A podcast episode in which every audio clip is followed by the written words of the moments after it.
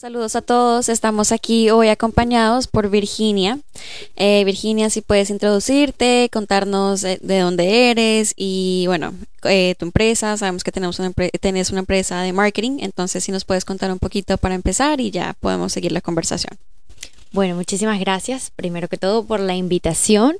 Para mí es un placer estar aquí en este podcast, en esta nueva iniciativa que ustedes tienen, que me parece genial poder sentarme aquí y contar historias. Eh, mi nombre es Virginia Rivas y tengo seis años en los Estados Unidos. Vengo de Venezuela.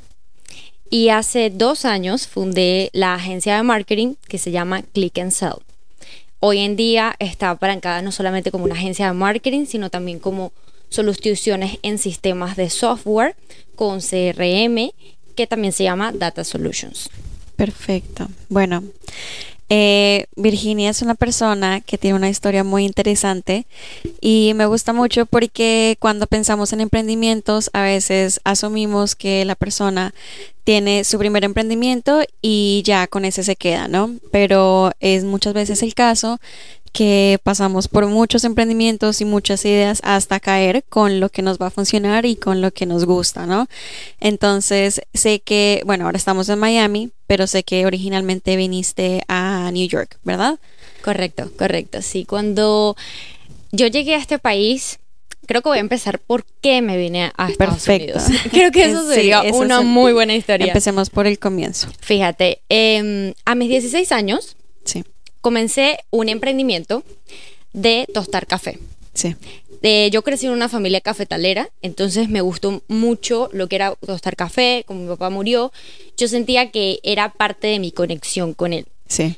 Eh, invertí todo lo que tenía en la tostadora, toda la maquinaria. E invertí en materia prima a mis 16 años. El proyecto era muy lindo porque iba a ser unos kioscos temáticos y ponerlos en la ciudad como para reconocimiento de marca.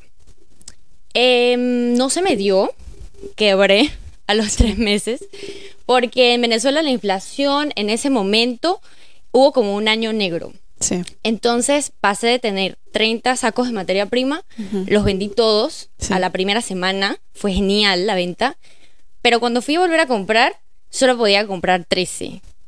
Entonces yo me dije, ¿qué estoy haciendo? claro. ¿Qué estoy haciendo? Ahora tengo que sacar más dinero y fue como que haber puesto y regalado mi dinero en la calle. Sí. Em, entonces, por esa situación como tan apretada financieramente, eh, eso fue ya mis 18, yo decido salir.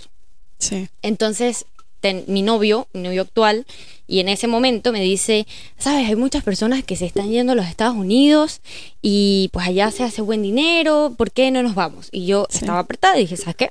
Vámonos. Claro, no hay nada que perder. Nada que perder. Entonces eh, llegamos a New York porque un amigo nos iba a recibir y llegar a New York pues no, no necesitas comprar un vehículo, claro. Eh, puedes rentar una habitación y según las personas decían que había más trabajo.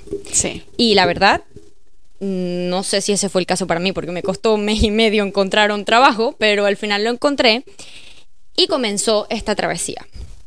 Entonces llegamos a New York. Eh, mi primer trabajo lo encontré en un bakery de 11 de la noche a 7 de la mañana. Wow, estabas trabajando el overnight. El overnight, sí. Era lo, o sea, después de sí, lo único buscando, era lo único disponible, pues yo, dámelo. Sí, claro. Y eso es algo también muy real, ¿no? Que apenas llegas al país, eh, tomas lo que te den, ¿no? Y si está la necesidad como ya empezar en algo, pues no sé, aunque hayas tenido tu emprendimiento antes, claro, toma mucha, toma mucha humildad y es muy bonito a mí me parece, como que eh, experimentar otras cosas y decir, bueno, si esto es lo que me toca ahorita, yo soy una persona echada para adelante y lo voy a hacer. Entonces. Exacto, es siempre buscar como la oportunidad. Claro. Y también entender que hay procesos. Sí. Y que cuando a veces toca hacer otros trabajos, pues no, no es malo, solo tienes que hacerlo. Claro, claro. Eh, siempre que traes como la mentalidad de, querer construir algo para el futuro, para ti, eh, pues yo siempre pensaba que eso era temporal. Sí, claro. sí, sí. Más no sabía cuándo iba a terminar. Entonces comenzó y yo empecé a trabajar eh, luego ese trabajo de realmente, o sea, físicamente me tenía muy desgastada. Sí, me imagino que es súper desgastante, ¿no? Y el horario, claro, horrible. terrible. Sí, sí. Y entonces ahí, eh, como tampoco hablaba inglés, tenía que comenzar a, practicarlo, a hablarlo. Todos los días practicaba. Y eso me permitió luego encontrar un trabajo distinto en el día. Eh, yo ahí trabajaba en Queens, New York, y ahí pasé a trabajar en Manhattan, que como que mejor, la gente te deja más propina, o sea, eh, realmente trabajar en Manhattan es mejor cuando vas a New York. Entonces, eh, ya ahí comencé a trabajar y me fue, me fue bien. Ya empecé a tener ese trabajo, luego agarré otro y tenía dos trabajos, luego empecé a hacer delivery y tenía tres trabajos. Pasó un año y yo le digo a mi pareja, ¿sabes qué? Yo estoy cansada claro. quiero ya que esto ya no sé qué vamos a hacer, pero si esto no mejora, yo de verdad que me regreso a Venezuela. Sí. me, bueno, ¿y cuántos años tenías ahí? O sea, ¿cuánto tiempo ha pasado desde que llegaste a ese punto? Ah, mira, desde que llegué a ese punto llegué a mis 19, sí. un año después 20. Mira, súper joven, ¿no? Y como que me... Te admiro mucho de saber que tan joven em, tenías como que esa mentalidad de crear tu propio emprendimiento, ¿no? A los 16. Yo creo que me relaciono un poquito también con eso porque yo siempre he trabajado, yo creo que desde chiquita en cosas chiquitas.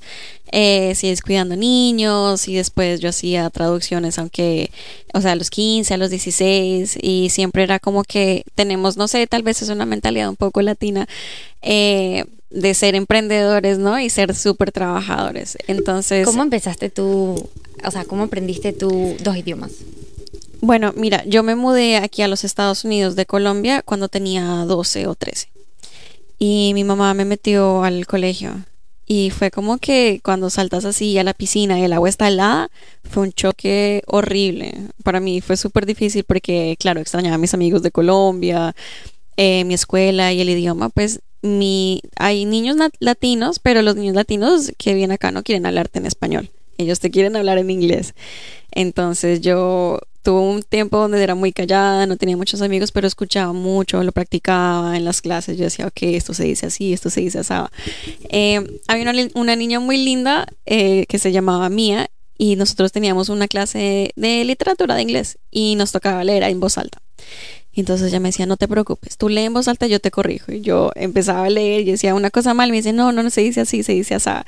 Entonces, poco, poco a poco fui aprendiendo y ya, o sea, fue, tal vez porque era más niña, se me hizo un poco más fácil aprender, eh, pero no. Y también leía mucho, me encanta leer, entonces empecé a leer libros en inglés y empecé a coger como que eh, todo el vocabulario que necesitaba y la gramática. Y la gramática, sí. Sí, estudiaba mucho la gramática. Yo creo que siempre tenemos como un angelito. En mi caso fue esa niña y en mi caso fueron mis compañeros de trabajo. Claro. Ellos se forzaban porque yo aprendía. y tampoco es que tú sabes que tampoco es que lo hablo perfecto. Sí. Pero como te digo, ya eh, puedo establecer conversaciones. Claro. Lo puedo escribir, lo puedo leer y hablo de cualquier tema y eso es importante. Sí, y eso es súper lindo porque, bueno, no, no muchas personas tienen como que mm, no se aventan tanto a aprenderlo y hablarlo, ¿no? Como que a veces te da, te da pena al principio cometer un error, ¿no? Pero es como que, bueno, lo voy a hacer y no me puedo quedar aquí solamente hablando español porque imagínate, lo necesito. Entonces... es necesario. Sí, es demasiado necesario. Bueno, entonces me estabas contando que ya a tus 20 años ya tú dijiste, llegaste a un punto donde dijiste ya no quiero más. Sí, o sea, había pasado un año trabajando en tantas cosas y yo sentía como que si no hacía algo que, que cambiara, o sea, si no hacía algo distinto, esa situación no iba a cambiar. Sí. Entonces ahí habló con mi pareja, él en, desde Venezuela, cuando nos conocimos, realmente se da por unos amigos, pero él vendía queso en supermercados y yo estaba empezando mi café y una de las razones por las que vendí todo desde el principio fue porque él me ayudó a poner el café en el supermercado rápido. Claro, tenías ya el contacto. Ya yo, él tenía los contactos. Entonces de allí, eh, bueno, hablándolo, él estaba estudiando Forex, trading, estaba, eh, sí. las transacciones entre una moneda y otra, que ganas, eso. Y ahí conoce un chico que le dice, mira, yo estoy vendiendo en Amazon y yo estoy en Venezuela. Mira. ¿Por qué si yo estoy en Venezuela? Claro, ellos se conocen online. Sí. ¿Y por qué si yo estoy vendiendo en Amazon y gano en dólares desde Venezuela, ¿por qué no lo haces tú? De verdad que me has caído bien, yo te voy a enseñar. Wow. Entonces ahí... Otro angelito. Otro angelito, no, increíble, increíble. De verdad que cuando las cosas están para uno se van como oh, colocando. Sí, total. 100%. Sí. Sí hay que estar preparado como para aprovechar la oportunidad. Sí, sí, sí. También. Bueno, como que estemos nosotras aquí, esto tampoco es casualidad. Exacto. Y mm, luego él aprende, me enseña y yo digo, ay, por fin, encontré algo que me gusta, que me gusta. Claro, que te interesa y obviamente es otro tipo de trabajo, no otro tipo de labor. Entonces no es, no es tan físico, pero igual sí toma el, esfuerzo y el estudio para, aprender cómo funciona. 100%. Mira, no es tan simple porque ahí empieza como, fíjate que mi área en el marketing comienza desde que soy pequeña por mi familia, que ellos crecen una marca y la ponen en el supermercado. Entonces yo fui como viendo, admiraba muchísimo a mi papá, cómo logró ser un empresario muy exitoso y abastecer todo un país claro. en café. Y yo observé eso y luego eh, de allí con Amazon, para aprender a vender en Amazon, tú tienes que leer softwares. O sea, tienes que leer data. Claro, y, entender y analizar qué, qué se vende, qué no se vende en función de medir estadísticamente qué puedes comprar y dónde tienes oportunidad y dónde no. Sí. Entonces, el chico nos lo él le enseñó a él, él me enseñó a mí y comenzamos a vender en Amazon. Genial. Y ahí todo comenzó a cambiar. de ahí ya nos mudamos a New Jersey. Sí. Ya seguíamos trabajando en delivery dentro de Amazon. Sí. Y vendíamos. Ok. Eh, y entonces mi esposo me dice, bueno, yo le digo esposo, pero todavía no es esposo. Pero tu antes novio, ahora esposo. Ah, claro. Sí, ok. Eh, Entonces yo le digo, mira, em, no, él me dice, él me dice, perdón, él me dice, yo quiero hacer una academia para enseñarle a las personas a vender en Amazon. Y yo no. No, este conocimiento yo no lo quiero dar. Claro. Lo quería quedar, yo no quería como más competencia. Pero él me dice, no, no, créeme que no hay competencia. Es muy grande el mercado y hay espacio para todos. Sí. Entendiendo eso, yo, pues sí, ¿por qué no? Sale la idea a la academia y él me dice, ajá, pero empezamos a vender los cursos a nuestros amigos. Y yo le digo, ya que tengo un poquito más de tiempo libre, ya que pues Amazon sustenta un poquito más nuestro hogar, yo empecé a estudiar marketing online. Sí. Y posicioné la academia y fue un éxito en ventas. Entonces ya teníamos dos negocios en casa. Claro, eh, y empieza, tu primer cliente fue él. Tu propio, sí la, la empresa de ustedes. Y me parece interesante eso que dices, que al principio no querías hacer la academia por miedo a que se acabara, ¿no? Eh, tu negocio. Pero yo me he dado cuenta que en realidad hace lo opuesto, ¿no? Entonces, eh, por ejemplo, mi hermana, ¿no? Si dices, bueno, si yo capacito a todas estas personas, se me acaba el negocio. Y en realidad no, se abre es otra puerta donde puedes generar ingresos y donde puedes generar más servicios a las personas que les estás enseñando. Entonces... Y conexiones también. Exacto, sí. Empiezas a conocer más gente. Sí. Entonces es como eh, soltar un poquito soltar esos miedos y soltar como que esa idea de que no, aquí este negocio es solo mío y ya. Porque al contrario, conoces más gente que también está haciendo lo que tú estás haciendo y no sabes, tal vez alguien sabe hacer, eh, tiene otra área que es su fuerte y te puede ayudar a ti también. Entonces, entonces empezaron con la academia y empezaste a eh, hacer marketing con tu compañía. Exacto. Perfecto. ¿Cuándo tomaron la decisión de mudarse a Miami y, bueno, nada, establecer Click and Sell aquí en la oficina? Fíjate, eh, ese fue otro recorrido porque ya como con la tienda de Amazon más consolidada, ya queríamos eh, recibir mercancía directamente de distribuidores y no hacer lo que hacíamos antes, que era dropshipping. Sí. Entonces, eh, había que o mudarnos de casa porque vivíamos en un eh, Efficient. Sí. ¿Efficiency o efficiency? Sí, un efficiency. Efficiency. En un efficiency y, y, ya teníamos que mudarnos. Entonces, pues sacamos nuestras cuentas y dijimos, mm, en New Jersey, una casa así cuesta X monto. Y en Miami lo podemos obtener por la mitad de una más grande. en ese momento. Sí, ahora no. Ah. ahora creo que todo está muy caro. por todos lados. Sí, sí. Entonces, em, y la segunda razón fue ya cambiando y mudando de casa, ya es como que echar raíz. Claro. Porque por más que habíamos llegado a este país, no habíamos echado raíz porque nada era fijo, nada era seguro, nada, nada era de nosotros. Claro. Entonces dijimos, si vamos a echar raíz, ¿dónde queremos hacerlo? Sí. Y el clima para mí es muy fuerte. Sí, el que el frío. Sí. Sí, mucho frío. ¿Tú has ido para, para allá? Para no, no en invierno no. Hace, hace poquito fuimos a Colorado, pero solamente hacía un frío moderado, pero no eh, no bajo cero. No, bajo cero, no. bueno, allá se vive bajo cero como ocho meses al año. Entonces, yo le dije, la verdad es que prefiero no hacerlo aquí. Claro. Y ahí emprendimos el viaje. Súper. Nos venimos acá, todo comenzó. Eh, y entonces en eso conocemos a unos amigos que estaban emprendiendo un negocio de toda una impresión. Ok.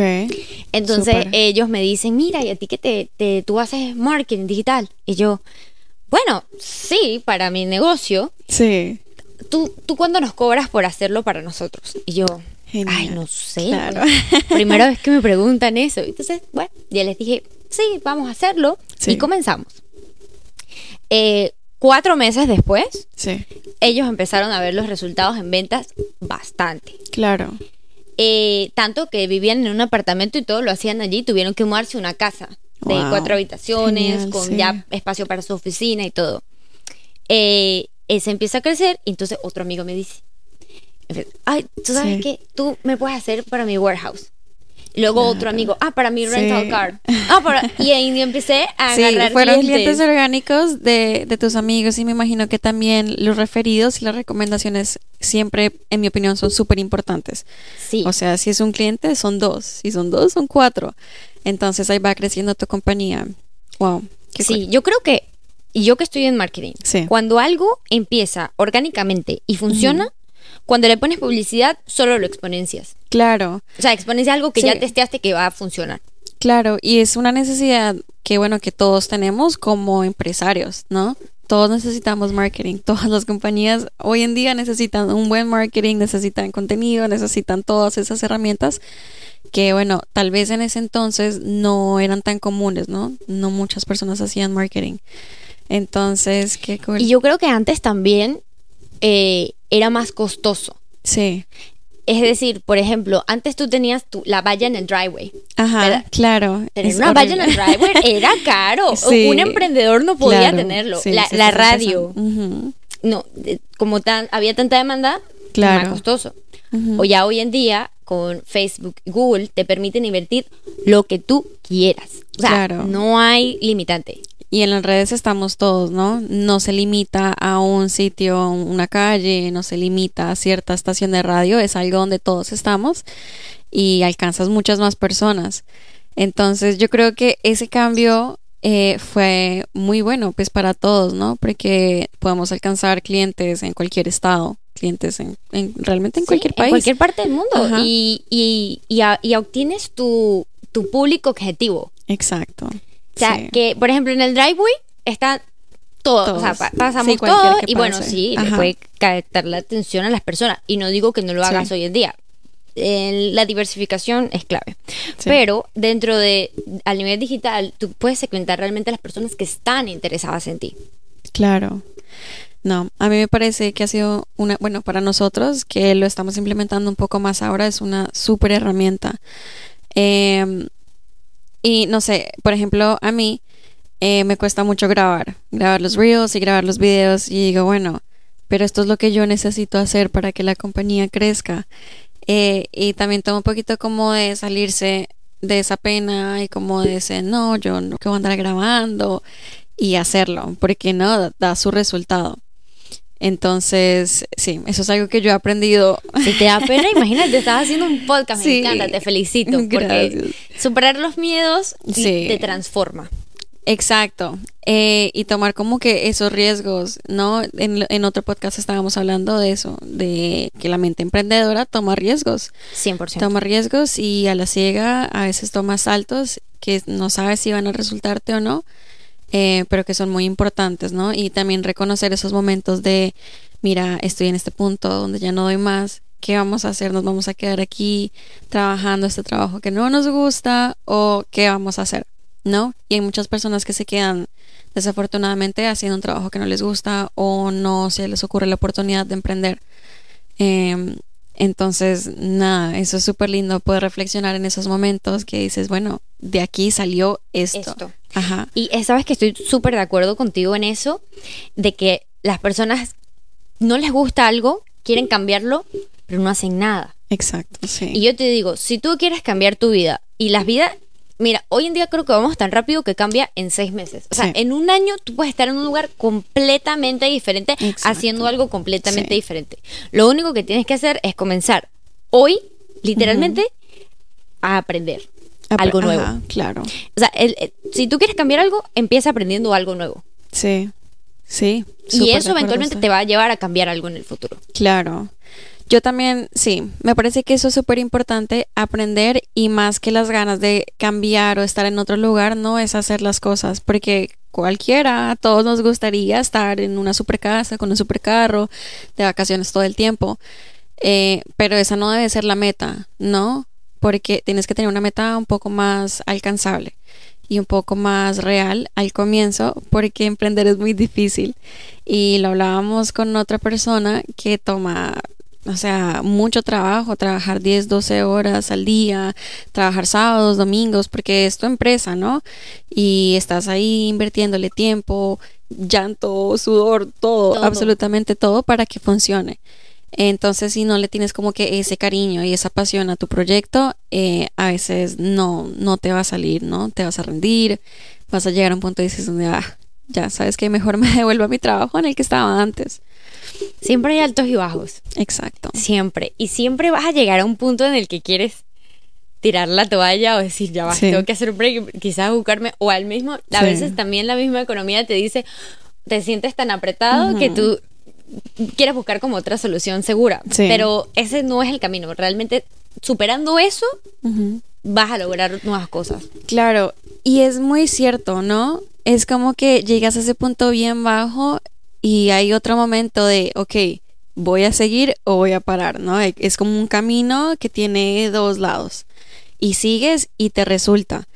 Es, es muy bonito. Yo mm, estaba hablando con alguien más que tiene un emprendimiento y me estaban contando como que no sé, creo que ya no, no quiero seguir porque mira, no me está dando resultado. Y le digo, ok, aquí es donde la gente para y aquí es donde la gente se rinde. Si tú sigues y es consistente, te va a resultar, te lo juro y si les está resultando y es verdad.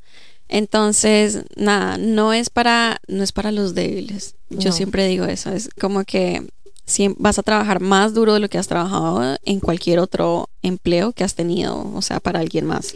¿Qué ha sido lo más difícil en tu negocio que, que tú sientas como que, mira, ese mes fue difícil o, o fue decisión y no nos rendimos? Bueno, de hecho, casi que exactamente hace un año eh, mi hermana se fue de viaje y me pidió que le ayudara a cuidar sus hijos, ¿no? Entonces estábamos mis niñas y sus hijos todos en la misma casa y nada, yo los amo y estábamos juntos, pero me empezó a llegar mucho trabajo, mucho, mucho, mucho trabajo. Y yo decía, bueno, y en ese momento no tenía los empleados que tengo ahorita, yo estaba haciendo casi, yo lo hacía todo, yo contestaba los correos, yo ponía las órdenes en el sistema, yo hacía traducciones. Eh, tenemos un servicio de un, día al otro y ese lo estaba haciendo yo. Y entonces llegué a un punto donde dije, ya no puedo, es que no estoy comiendo, no estoy durmiendo, estoy cuidando a mis hijas porque no iban a la escuela, entonces me voy a romper, o sea, no sé qué más hacer. Y yo tomo terapia.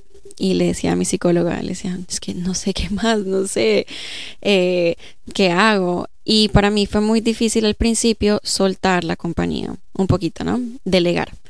Y yo decía, no, es que si contrato una persona que conteste los mensajes, no lo va a hacer como yo. Y no, no lo van a hacer bien. Y si contrato una persona que conteste el teléfono, no lo van a hacer bien. Yo lo tengo que hacer, yo tengo que hacerlo todo. Y mi psicóloga me dijo que delegar es bueno. Y cuando contratas empleados, tu compañía crece. Y es bueno.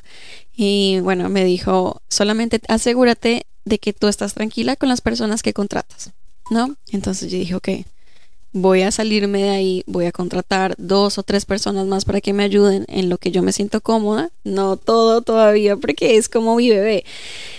Y así lo hicimos. Y desde ese octubre del año pasado hasta ahorita hemos crecido mucho y creo que eso se lo debo a su consejo y a que aprendí a delegar ciertas partes del trabajo. Porque si no, no le estaba dando como que mi mejor esfuerzo a las traducciones, no le estaba dando mi mejor esfuerzo a los clientes. Por ganas de quererlo, hacerlo todo yo, estaba haciendo el efecto contrario. 100%. y, y, delegar y contratar es un arte. Sí. Es un arte. Sí, eso eso no se puede hacer con cualquiera. Ajá y tienen que pasar por un filtro. Realmente las entrevistas de trabajo son fundamentales. Sí, total. Em, nosotros teníamos, bueno, hablando de mi psicóloga, ella me dice, mira, tú vas a hacer esto. Tú vas a poner un, un ad, ¿cierto? Para buscar un empleado y tú vas a poner las instrucciones. Eh, mándenos un correo a esto con esto y cuando te mandan el correo, tú les dices, hazme esta prueba de esta página, tradúcela y devuélvemela dentro de 24 horas. Y me dice, las personas que te escriban un mensaje, no sé, por WhatsApp acerca del trabajo, inmediatamente ya, salte de ellos, porque no saben escuchar y seguir las instrucciones que tú les estás dando. Entonces es un primer, un primer filtro antes de hacerles una entrevista. Entonces, nada, la persona que nos escribe un correo electrónico, el siguiente paso es hacer un test de una página que ya, bueno, obviamente bloqueamos toda la información personal de los clientes. Em, te vamos a mandar esta página, tradúcela y devuélvela dentro de 24 horas. Si esa persona está dispuesta a hacerlo y a cumplir con eh, ese deadline, nada, puede seguir al siguiente paso. Pero son test y son como que pruebitas justo antes de aún así entrevistarlos. Entonces, si te llegan 50 personas, 20 te escriben por WhatsApp, otras 10 te, te hacen un reply en el, en el, en el, en la oferta de trabajo. Ya sabes que esas personas no, en realidad no están buscando un trabajo en serio o no están postulándose de, la, mejor forma. de la mejor forma. Entonces, eso me ayudó mucho a mí a contratar buenas personas.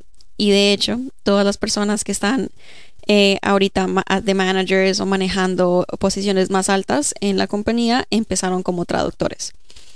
Entonces son personas que hemos podido crecer por dentro, que son nuestros empleados, que decimos, bueno, vemos estas, estas cualidades en ti, nos gusta, quieres esta otra posición en la compañía.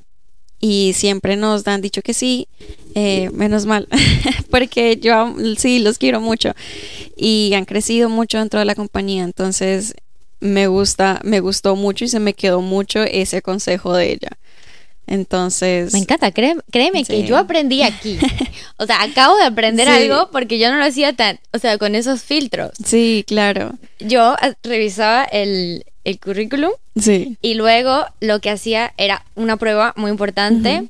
le, siempre le notaba como la forma de ser de la persona para mí es muy importante. Sí. Y luego de eso eh, les entrego un manual de procedimiento de lo que se tiene que hacer. Sí. Y le hago un mes de prueba. Claro.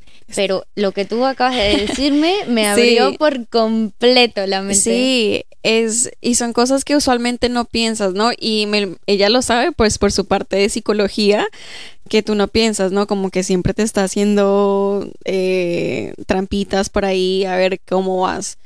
Eh, eso me gustó mucho. Y también eh, otra cosa es que, bueno, yo tengo un par de, dos o tres personas que nos ayudan en, en la parte de ventas.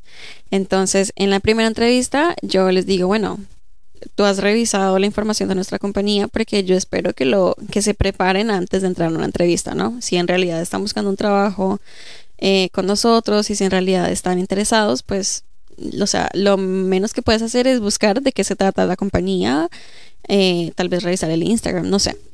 Y yo les digo, ok, véndeme las traducciones.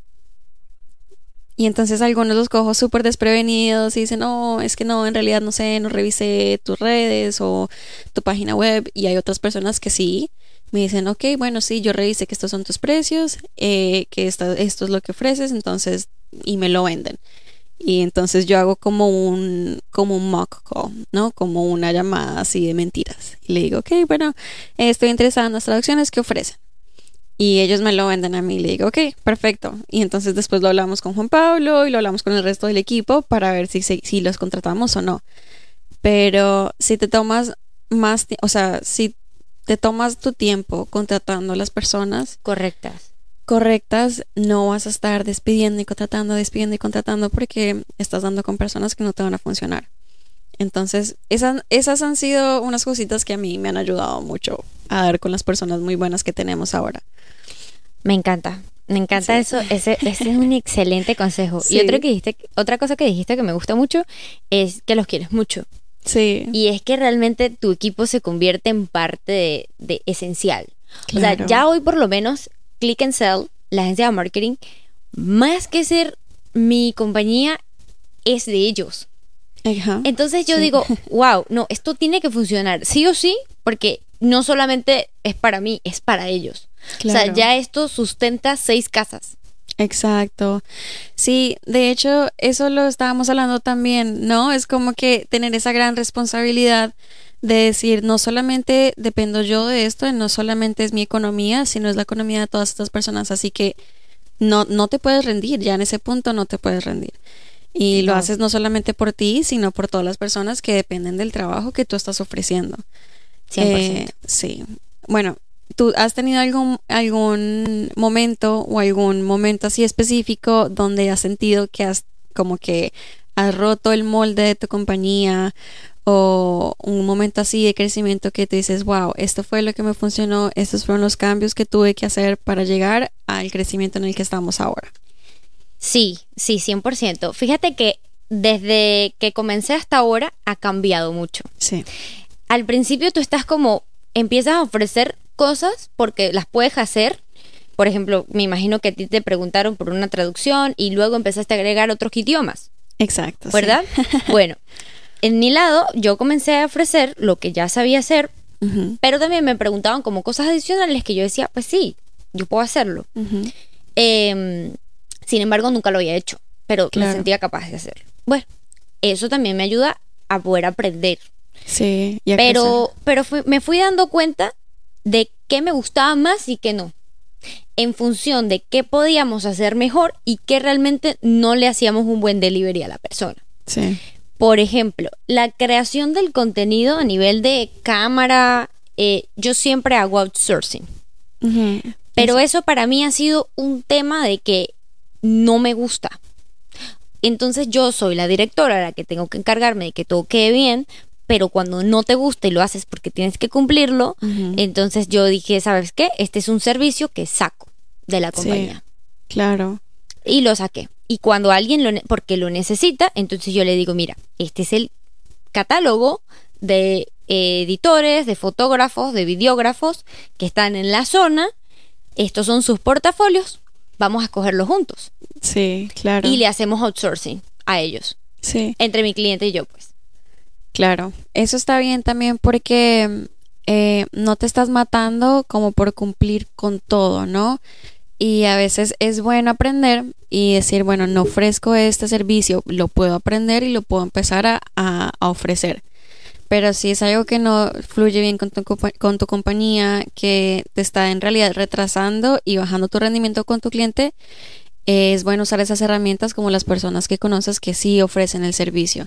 Igual tú estás de la mano de ellos eh, escogiendo la compañía juntos. Eh, y no es como que los sueltas y les dices, oh, escojan. Ve con ellos, no.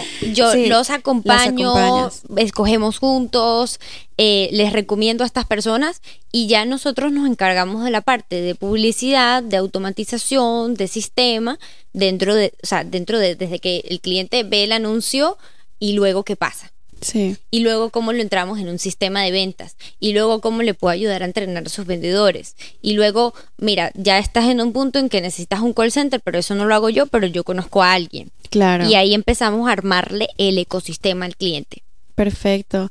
Y bueno, le armas el ecosistema al cliente y tú también te armas de personas que conoces, que tienes ya, ok, yo sé quién me, quién, eh, me puede ayudar con el, el call center o yo sé quién me toma los videos, ¿no? Y ya tienes como que ese, ese equipo que es, entre comillas, fuera de tu compañía, pero son equipo tuyo. Exacto. Eh, a mí me ha ayudado y me gusta mucho hacer el networking ahorita que eh, empezamos a tener la oficina aquí porque conoces a muchas personas que no hubieras conocido fuera, fuera de, una, de un contexto, de una oficina, de un lugar de trabajo y te abre muchas puertas, ¿no? Que no, que no pensarías que se pueden abrir.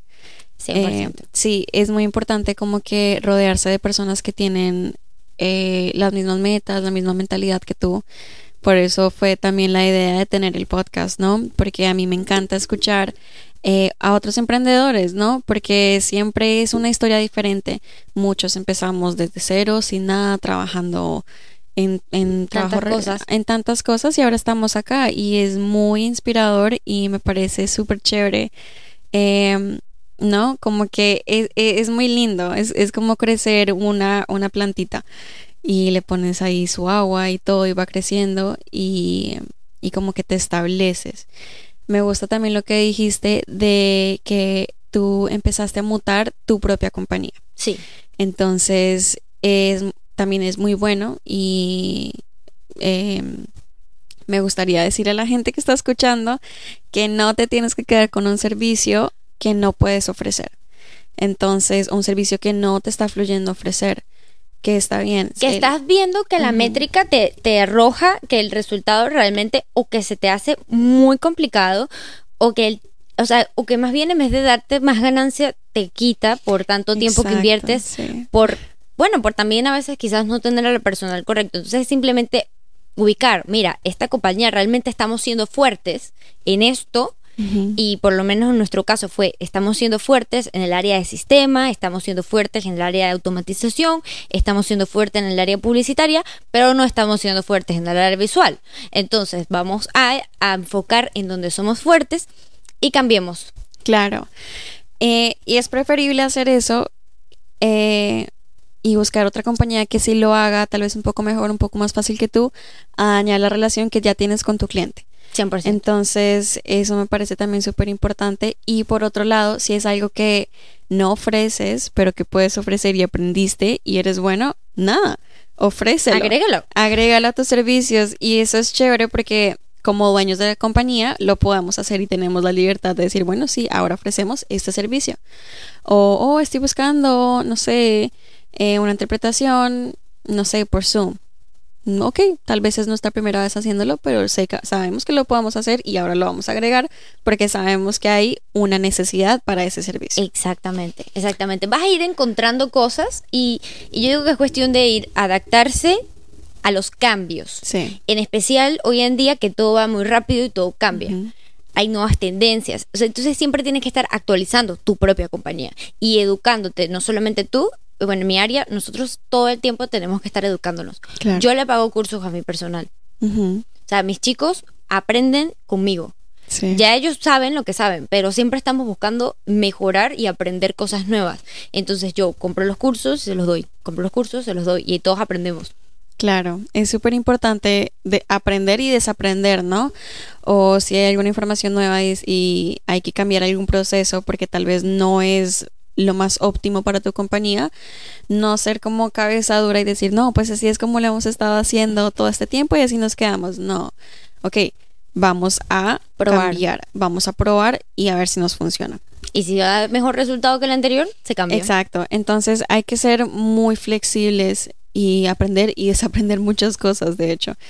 Em, a nosotros nos ha pasado así con ciertos sistemas que tenemos en la compañía que tal vez no funcionaban tan bien y no es es, es mucho mucho pensar y mucho sentarse a, decir ok de todos estos sistemas qué podemos hacer mejor qué puede funcionar mejor y hacerlo em, entonces es un cambio constante y un crecimiento constante no aunque sea a veces tal vez un poco incómodo, como yo lo mencionaba, con todo el trabajo y soltar la compañía un poquito. Eh, es incómodo, pero es muy bueno. Igual que cambiar de sistemas, algo que te funciona más, eh, toma un tiempo porque ya tú estás como acostumbrado y ya, ya habíamos aprendido este, pero no, es muy importante cambiarlo y siempre trae un mejor rendimiento. Claro que sí. Bueno, y creo que mi última pregunta es qué proyectos tienen a futuro o cuáles metas tienes a futuro ahorita que quieres, eh, que quieres alcanzar o qué otros proyectos tienes que quieres eh, emprender o empezar. Mira, em, como proyectos nuevos, la verdad estoy enfocada en, lo que es la agencia y no veo otra cosa que, no sea ese. Em, entonces, ahorita, ahorita nuestro objetivo es mejorar nuestro sistema de, software, de funnels, crear el sistema completo para poder duplicarlo a las empresas. Y el objetivo pronto, pronto, que estamos trabajando en eso, es en la creación de aplicaciones. Wow, eso es muy, muy interesante. Claro. Eh, ahorita estamos eh, viendo qué aplicación podríamos diseñar en función de hacerlo primero para nosotros, eh, que quede bien, o sea, algo complicado, no, no tan simple para decir, bueno, si podemos con esto, ya de aquí podemos con lo que sea. con lo que sea. Entonces ese es el siguiente paso, aplicaciones. Bueno, y son su propio conejillo de indias, ¿no? Sí, siempre lo hacemos así. Eso, eso, sí, claro, eso también es muy importante y no pierdes como que dinero haciéndolo como si fueras a contratar a una persona fuera eh, que te lo probara y no que te testeara ciertas cosas es chévere em, poder hacer eso no nosotros también dentro de la compañía hacemos nuestros somos nuestro propio conejillo, de ellos con ciertas cosas. Entonces ese me parece muy lindo no eh, pero nada, genial. Estoy súper contenta de que nos pudiste acompañar eh, por este tiempo y yo sé que hablamos de muchos temas, pero creo que dimos muy buenos tips para cualquier persona que esté escuchando, que quiera emprender o que ya esté emprendiendo y esté en un punto donde tal vez se quiera rendir o esté en un punto de crecimiento que sea incómodo. Exacto, yo creo que se resume a eso. Creo que esta reunión fue muy productiva porque le puede enseñar a las personas a que de donde sea, de donde en qué punto estén, siempre van a poder lograrlo y cualquier emprendimiento que tengan, aunque tenga sus puntos, bajos va a tener resultado en el futuro si persisten. Sí, estoy súper de acuerdo. Lo más importante, en mi opinión, es la consistencia. Sí. Y si llegas a un punto donde ya no quieres más y quieres parar, sigue. sigue. Igual porque funciona, sí. Entonces, nada, gracias Virginia. Gracias y bueno, esperamos poder tal vez tenerte en otro, en otro episodio o tal vez a tu esposo para que nos cuente también un poquito acerca de su emprendimiento. Y nada, muchas gracias. gracias. Bye. Bye.